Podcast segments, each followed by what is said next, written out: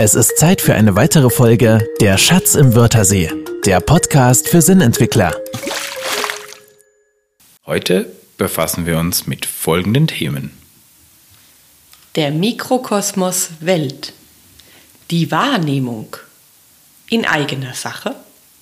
Zitatarchiv und die Plauderecke. Die Mikrofone gehen fischen. Unser erstes Thema heute heißt Mikrokosmos Welt. Bewegende Ereignisse rund um das Coronavirus haben dieses Jahr manch eine Welt ins Wanken gebracht. Viele Menschen schienen geradezu von den Geschehnissen in der Außenwelt überrannt worden zu sein. Das Weltgeschehen brachte Auswirkungen bis vor die eigene Nase. Die Wirtschaftswelt und auch die ganze Gesellschaft schaut noch immer bang auf die kommenden Monate. Wir wollen uns mit diesem Mikrokosmos Welt genauer befassen und zunächst ein paar Fragen stellen. Da kommt mir als erstes dann die Frage nach der Anzahl der Welten. Du hast jetzt schon die Außenwelt und die Wirtschaftswelt erwähnt. Wenn wir sagen, jeder Mensch lebt in seiner eigenen Welt, meine Güte, das sind echt viele Welten und die existieren alle nebeneinander und gleichzeitig? Hm. Dann befasse ich mich noch mit der Frage, welchen Einfluss hat denn die Welt auf den Mensch? Und im Umkehrschluss, welche Wirkungen haben die Menschen auf die Welt? Die Königsfrage allerdings scheint mir zu sein, wer oder auch was die Welt definiert. Diese Fragen sind für uns Grund genug, um in diesem Kapitel dem umfassenden und vielfältigen Begriff Welt auf den Grund zu gehen und dann Antworten zu finden. Beginnen wir mit der Etymologie. Wie gewohnt schauen wir nach der Wortherkunft und schauen dann nach der Sicht im althochdeutschen Wort Weralt. Die ist nämlich interessant. Das stand wie das mittelhochdeutsche Wort Werlt für Menschenalter oder auch sogar Zeitalter. Das gibt uns ja jetzt erstmal einen Rahmen zur Deutung, etymologisch betrachtet. Der Mensch prägt die Welt mit seinem Denken, Handeln und Betrachtungen eine Zeitspanne lang oder eine Epoche lang. Doch selbst dann ist seine Welt nicht die Welt. Seine Welt bettet sich in eine größere Welt, so wie die Weltkugel einen Platz im Weltraum innehat. Die Bezeichnung Weltall und auch die Bezeichnung Weltenteil geben einen Vorgeschmack davon, welche Dimensionen so ein Universum hat. Damit haben wir in die gröbsten Züge die materielle Ausbreitung der Welt angezeichnet. Noch vielfältiger, noch größer und vielleicht ja doch sogar vermutlich auch unergründbarer sind dann die immateriellen Welten – das sind nämlich die Welten, die uns auch in unseren Trainings beschäftigen.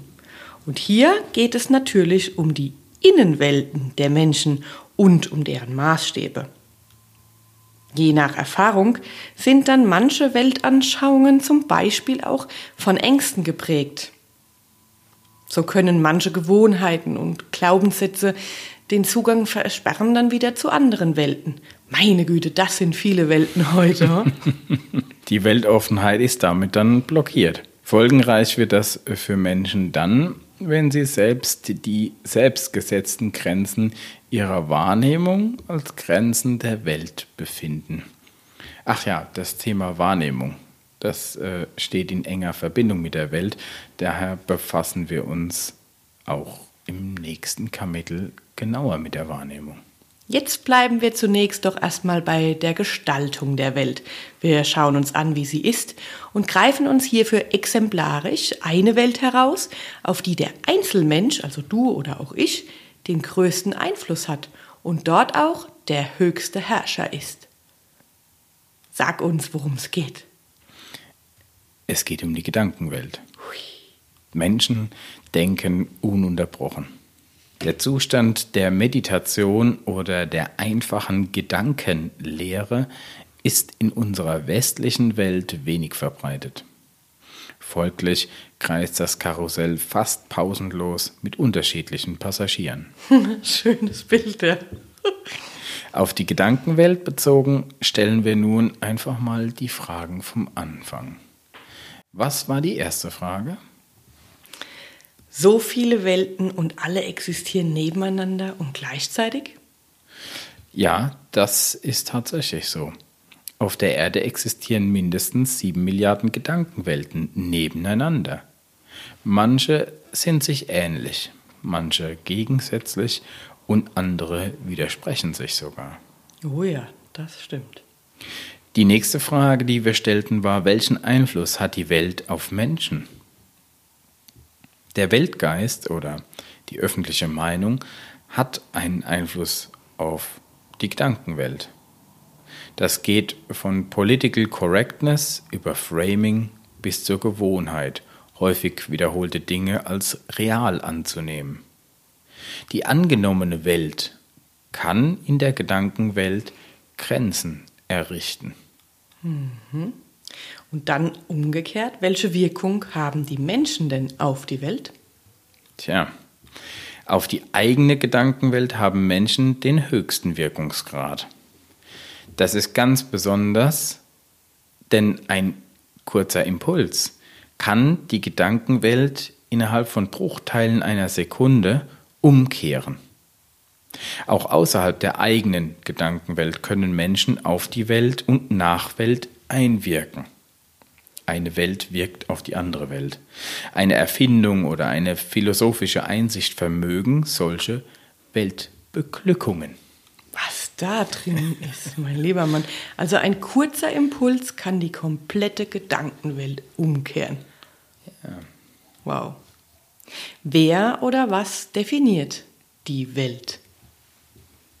Seine eigene Gedankenwelt definiert der Mensch, der vollbewusst ist. Der weiß also, was er tut. Der weiß auch um seine Gedankenwelt. Das hört sich erstmal einfach an und zeigt sich dann doch als Herausforderung im Alltag. Die beste Kostprobe dafür dürfte das Loslassen einer Gewohnheit sein. Das kennen wir alle. In unseren Trainings, da besprechen wir regelmäßig die Wirkungen der kleinen Konjunktion aber. Kennen Sie dieses kleine Wort? Es ist wirkungsreich und trotzdem für gewillte Welteroberer mit der Gewohnheit fast unsichtbar auf dem Radar. Da haben wir noch nicht mal davon gesprochen, warum dieses Wort in seiner Welt eine solch große Bedeutung genießt. Ja, wie Sie hören, hat der Weltatlas einige Kapitel. Wir können mit Sicherheit sagen, dass jede einzelne für die Bewusstwerdung eine große Tragweite hat. Es hat also einen Sinn, die Grenzen der eigenen Welt immer wieder zu prüfen.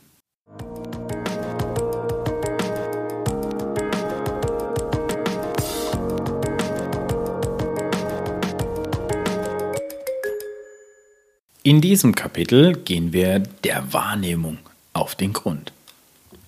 Wie angekündigt, spüren wir in Verbindung mit der Welt auch deren Zugangsmöglichkeiten auf. Es geht um die Wahrnehmung. Das mittelhochdeutsche Wahrnehmen deutete das Ausrichten der Aufmerksamkeit. Damit sind wir mitten im Thema. Einerseits ist der Mensch von Geburt an begabt, seine Welt frei wahrzunehmen, und andererseits sind die Geschichtsbücher voll von Erzählungen über Entscheidungen, die im Nachhinein einen fehlenden Weitblick offenbaren. Wie geht jetzt dann die Wahrnehmung? Wie funktioniert das?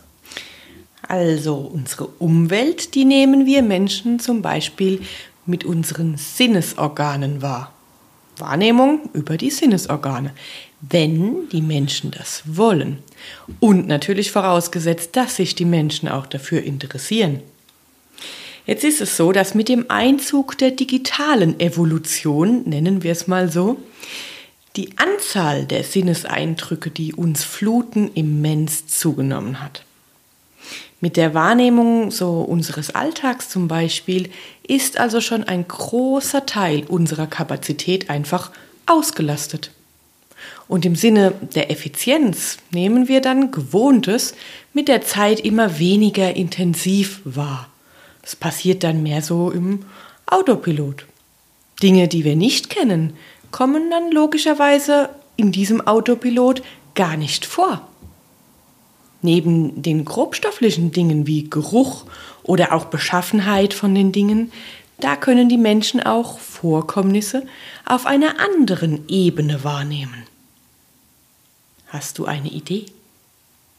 Ja, da gibt es so Dinge wie Enttäuschung, Freude oder Euphorie zum Beispiel, die lassen sich äh, in der Kommunikation durch die Betonung erkennen.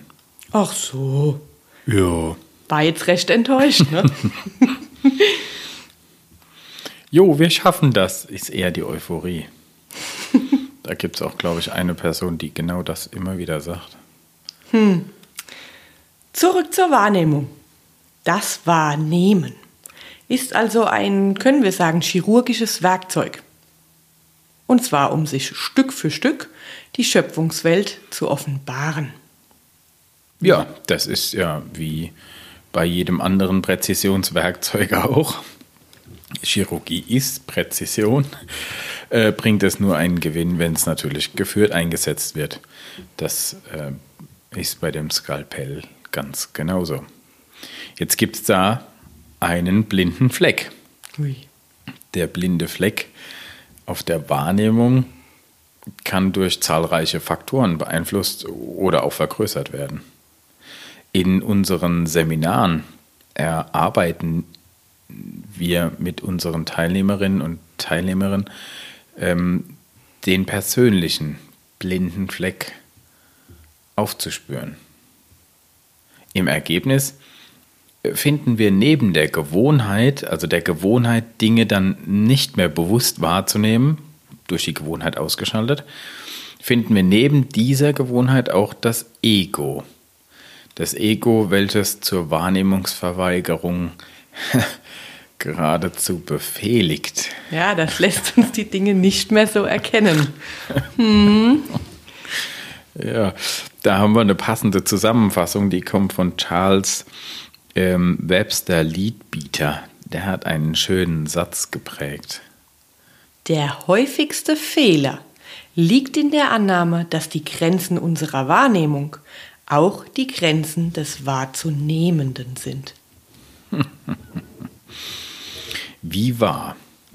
Im Alltag, äh, also unter dem Einfluss äh, all dieser Wahrnehmungsreize, denen wir unterliegen, prüfen wir dann das Bekannte nicht mehr. Das könnten wir als Effizienz bezeichnen oder wir bezeichnen es als effizient dass wir uns da nicht mit jedes Mal wieder neu damit befassen. Schlussendlich unterliegen wir Menschen also der subjektiven Wahrnehmung und natürlich den daraus resultierenden Grenzen. Die Folgen lauten in erster Linie dann eigentlich ein Verlust der Freiheit. Und was können wir tun, um diese Grenzen zu erweitern?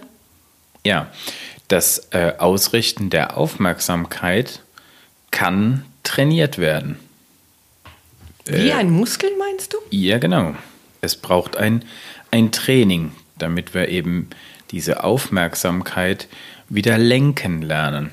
Die Aufmerksamkeit zum Beispiel vom Äußeren zum Inneren, so wie wir das zum Beispiel ähm, durch die Meditation kennen. Mhm. Bei einem Muskel, den zu trainieren, erfordert dann Disziplin und das ist häufig zu tun. Was ist denn die beste Methode, unsere Grenzen zu erweitern? Ja, die beste Methode wird wohl die Frage sein. Fragen bieten einen Raum zum Wachsen. Hm. Es ist ein Impuls und Fragen lassen natürlich was Neues ähm, erobern. Also Fragen bieten die Möglichkeit, etwas Neues zu erobern.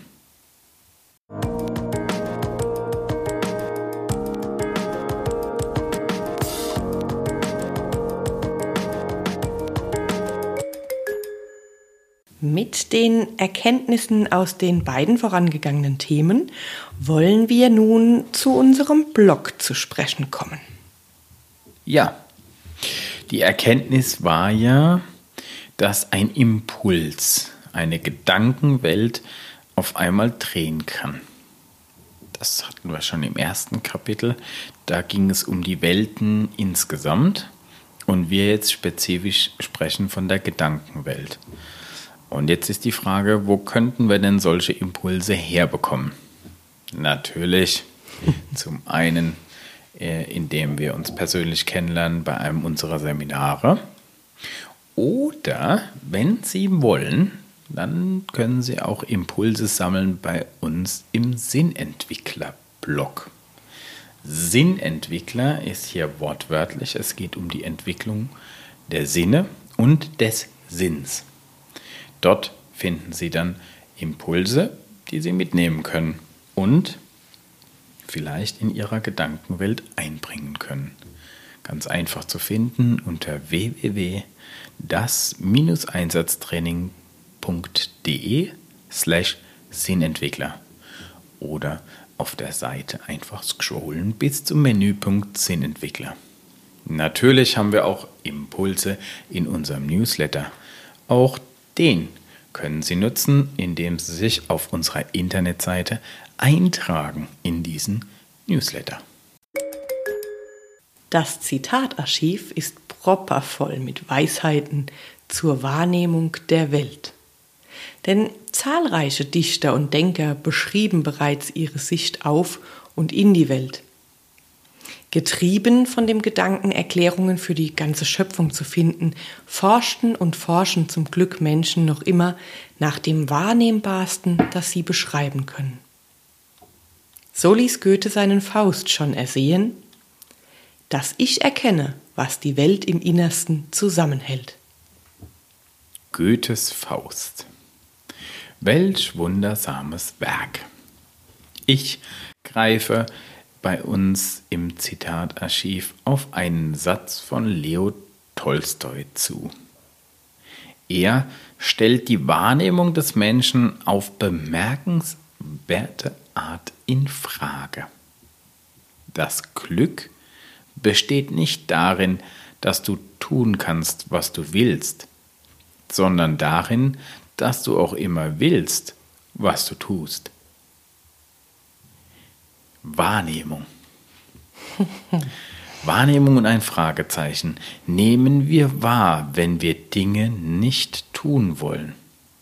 Wenn ja, dann stellt sich die Frage, warum wir solches dann tun. Scheinbar ist auch die Frage nach dem eigenen Wollen weniger leicht zu beantworten als angenommen. Werde, wer du bist. So heißt einer unserer Workshops. Und hier stellen wir den Teilnehmern die Frage, wie lautet deine Mission? Zur Beantwortung stehen den Teilnehmern dann 20 Minuten bereit, doch die reichen häufig nicht aus. Denn dieses Wahrnehmen nach innen, das ist für uns westlich geprägte Meinungsbilder eine komplett ungeübte Tätigkeit. Es ist neu. Bei einem leeren Antwortenfeld erübrigt sich dann im Anschluss auch die Frage, ob Menschen auch wollen, was sie tun. Ja, da gibt es noch ein weiteres Zitat, das ist aus verschiedenen Mündern schon hervorgequollen. ähm, es wird manchmal dem oder manchmal der Person zugeordnet.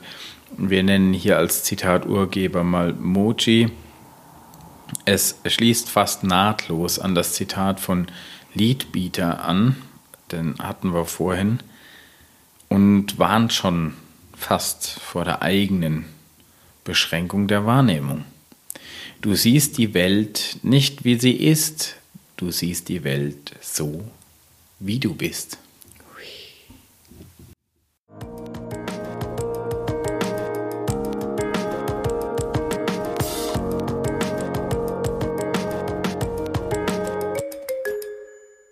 Nun, in dieser Weihnachtszeit beschreiten wir mit klingenden Glöckchen den Klingling, Weg klingling.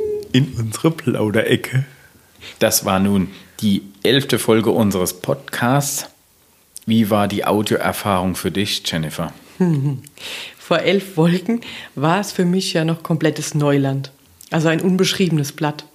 Ich hatte nicht wirklich ein Bild davon, wie unsere Stimmen denn in den Computer und dann übers Internet zu den Hörerinnen und Hörern kommen sollen. Hm. Jetzt weiß ich sogar, wie das funktioniert. Und unsere Arbeit in unserem kleinen Studio hier, die macht mir richtig viel Freude. Den Schnitt und die Nachbearbeitung machst ja zum Glück du. Denn die Vor- und Nachbearbeitung für solch eine Podcast-Folge, die sind wirklich der größere Teil der Arbeit. Manchmal würde ich auch gern unsere Zuhörerinnen und Zuhörer nach einem Thema oder nach einer ganzen Folge einfach sehen, also mal ins Gesicht schauen und ja, mich wirklich interessiert fragen dann nach ihren Rückmeldungen. Das ist eine ganz andere Sache wie bei unseren Trainings. Da sehe ich die Menschen, da habe ich sie vor mir und da erarbeiten wir mit den Menschen oft ein Gebiet gemeinsam. Ja, also ich hatte Spaß und ich freue mich auf das Kommende. Wie ging es denn dir mit dem Podcast, lieber Michael? Ja, also Spaß hatten wir ja tatsächlich. Äh, obwohl die Technik und ich sich manchmal widersprochen haben. Doch mein Entdeckungsdrang, so will ich das vielleicht mal formulieren, und dieses Ausprobieren wollen, äh, haben mich ähm, immer wieder zurück auf die Spur bringen lassen. Du hast es ja bereits angesprochen, die Freude auf das Kommende ist groß. Was äh, kommt denn da? Äh, wir sagten ja, als wir das Ganze hier angefangen haben, dass wir mit dem Podcast einen äh, Probeballon starten würden. Nun werden wir den Podcast einfach unregelmäßig weiter fortführen. Also bei interessanten Themen oder wichtigen Hinweisen natürlich auch weitermachen. Dafür konzentrieren wir uns nun mehr auf unseren Blog, den Blog, den wir heute auch schon in eigener Sache angesprochen haben, den Blog für Sinnentwickler. Einige Rückmeldungen zeigten uns auf, dass die lesbaren Zeilen, also der geschriebene Text, für manche Menschen leichter zu integrieren sei als die hörbare Podcast-Folge. Das kann ich natürlich ähm, nachvollziehen. Das zu lesen geht immer mal wieder zwischendrin. Mit dem Hören ist es zwischendrin etwas äh, vielleicht komplizierter. Das mit dem Lesen lässt sich in dem Tempo durchführen, wie es jetzt gerade im Moment eben passt. So, dann brechen wir auf in die Welt des Bloggens. Und wir entwickeln noch etwas. Wir entwickeln derzeit weiter an unserer neuen Methode. Michael schreibt dafür ganz fleißig an seinem Buch. Sie dürfen schon gespannt sein. Ja, das ist äh, wirklich interessant. Ich freue mich darauf, auf diese, auf diese Neuerscheinung. Ähm, ja, und auch du arbeitest ja fleißig auf eine Geburtsstunde hin. ja, das stimmt. Ich werde mich daher auch nun Stück für Stück und Schritt für Schritt etwas mehr zurücknehmen und im Hintergrund weiter agieren. Sie zieht die Strippen hinter der Bühne. Wann werden wir wieder was von dir hören? Mm, es wird eher etwas zu lesen geben von mir. Meine Beiträge werden Sie dann auch in unserem Blog lesen können. Ich bleibe dem Einsatztraining natürlich und dem Schatz im Wörtersee erhalten. Mehr lesbar als hörbar. Hm, das ist fein. Ich freue mich äh, darauf und wie bisher auch erfahren Sie Neuigkeiten direkt über unser Newsletter. Falls noch nicht geschehen, können Sie sich über unsere Internetseite dort in den Verteiler eintragen. Bis bald. Das war es mit dieser Folge vom Schatz im Wörthersee für heute. Wer nicht bis zur nächsten Sendung warten will, kann sich unter www.das-einsatztraining.de slash Sinnentwickler informieren oder uns auf Facebook folgen.